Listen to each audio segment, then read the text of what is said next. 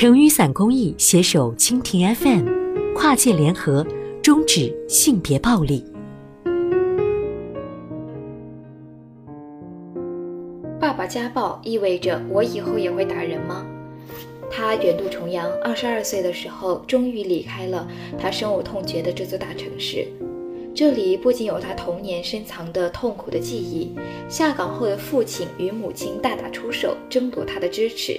母亲持刀逼向父亲，父亲抓住他，挡在身前，威胁母亲。这里还有他躲藏同学们的盛情邀约，自我隔绝的少年时代。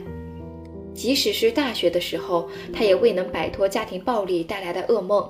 父亲的怒火与母亲的泪水，每每都在深夜将他惊醒。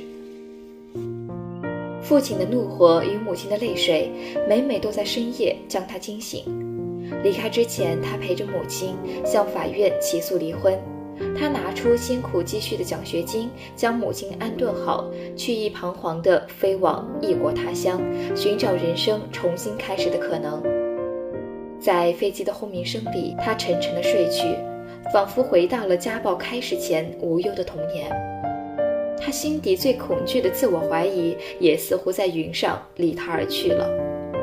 那是在大学三年级心理学的课堂上，老师明确地告诉他，人的暴力行为模式有两种来源，其一是源于先天，某些攻击行为与个人的暴力倾向会通过基因遗传。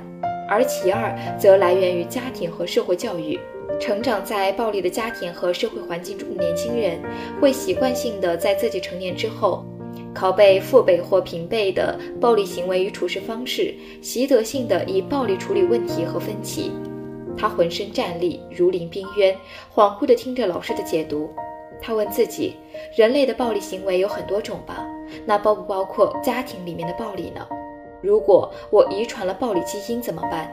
如果我没有遗传基因，可是我出生于此怎么办？这些问题犹如毒蚁啃食着他的灵魂。他最终向学校的心理咨询老师求助。他已不堪重负，他要换一座城市继续生活。也许人生真的可能从此改变呢？家庭暴力已经成为全球性的问题。虽然各国纷纷立法，力求防治与惩戒家暴的发生，但在世界各国，婚姻家庭中的暴力现象仍然频频发生。全国妇联的数据显示，我国有百分之二十四点七的女性在婚姻生活中曾遭受过配偶不同形式的家庭暴力。更令学者们感到惊讶的是。在接受家庭暴力的咨询和辅导的人群中，约有百分之五十至百分之七十的成年施暴者是在暴力的家庭中长大的。家暴确实具有代际传递的特性，在家暴环境中成长起来的孩子们被称为目睹暴力的儿童。他们可能自己没挨打，也可能会遭受家暴的波及。在常态性的目睹了父母的家暴行为，他们会误认为暴力或许是处理家庭与情感矛盾的一种方式。长久以往，长大之后，他们可能会自然而然地延续家暴行为。但请注意，仅仅是可能，不是所有经历暴力的孩子最终都会成为施暴者。曾经人们所认识的男女两性，因为生理性别差异而导致对占有、控制、暴力倾向的差异性，已经得到了广泛的认识。但是否暴力会成为一种基因，尤其是家庭暴力会在遗传中以一种不可避免的方式呈现？学者们也认为这是极为复杂的，不能简单化的对所谓的暴力基因进行划分。而应该考虑到人与人之间的差别，每个人都有自己对待暴力的不同方法。在家暴的环境中，仅仅依靠女性和儿童的个人力量去抗争是困难的，但通过社会求助、法律支援和心理辅导，家庭暴力是可以得到预防和阻止的，更有可能打破代际遗传的黑色怪圈，让未来的一代从暴力的目睹者演变为施暴者这一阴影中走出来。他对母亲的允诺是，即使到了大洋彼岸，他也会时时刻刻与母亲以及担任妇联干部的阿姨保持热线联系。他最不放心的是，母亲再度回到父亲身边，然后重新开始一场新的战争。阿姨是墙头草，在过去的十五年里，有时她会坚定地站在母亲一边，支持她离开这个家庭；可有时也心一软，就开始规劝母亲和她。老一辈的人都是这样，打打骂骂不就过来了吗？想想孩子，忍一忍就过去了。我们去做做他的工作，把他送去接受心理治疗。